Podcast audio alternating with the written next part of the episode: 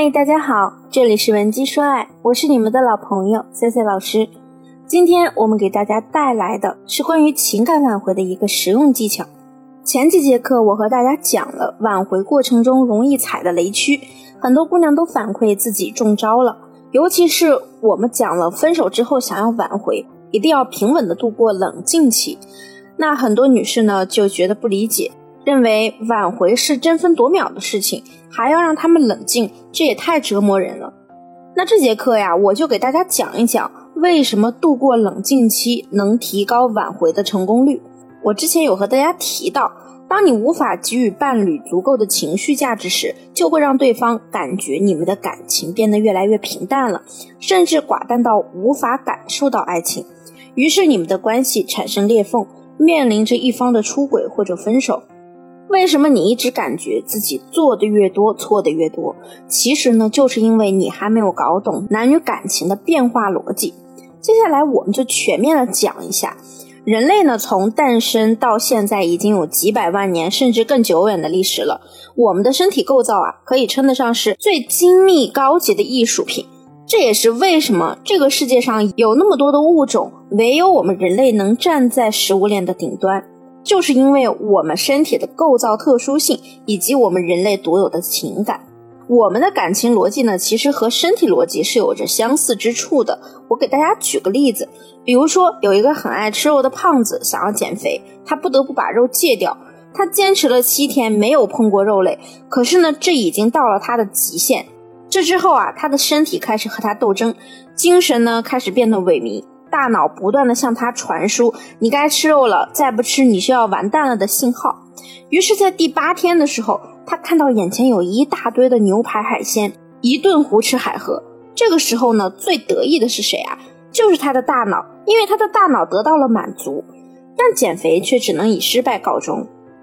我们把这个过程称之为身心的渴望。咱们都知道，人的大脑神经元和神经递质会分泌多巴胺，而这些有魔力的多巴胺会让我们身体感受到愉悦和放松。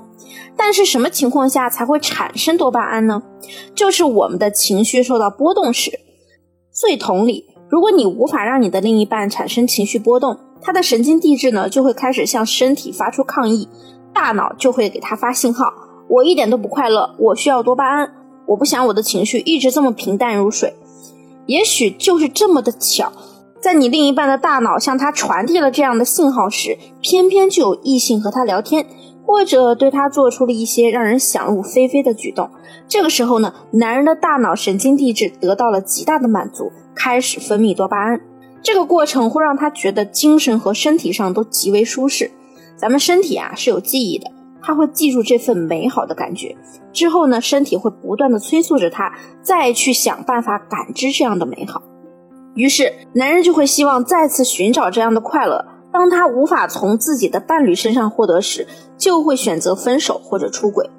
可能有的姑娘会说。老师啊，你这不是在给渣男找理由吗？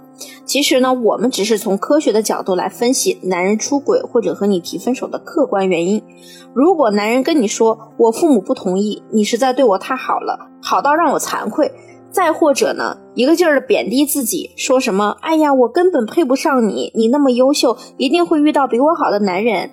这么说的话。你就不要相信，因为如果你真的能让他感受到情绪的满足呢，以上这些问题啊，那都不是问题了。你可别以为真因为你优秀，他就给你发好人卡，他只是在你们的关系里感受不到激情和爱情了。在我们多年的个例累积中呢，分手的案例中，因为男人无法从伴侣身上获取情绪价值而分开的案例啊。占据了所有分手案例的百分之七十左右，而婚姻中男女因为不能从伴侣身上获得情绪价值导致的出轨率更是接近百分之九十。所以，如果你被迫分手了，千万不要着急着挽回，因为这个时候挽回成功率几乎为零。原因是男人说分手往往是经过深思熟虑的结果。你现在要做的呢，是辨别你们到底是真性分手还是假性分手。如果是假性分手，对方可能是一边提出分手，一边指责你在感情中做的种种不足。假性分手挽回难度较低，对方不过是希望你能够为他改变一下，即便他在指责你，但还是希望你们的感情可以继续发展。只因为你的某些行为呢，让他实在是没法忍受。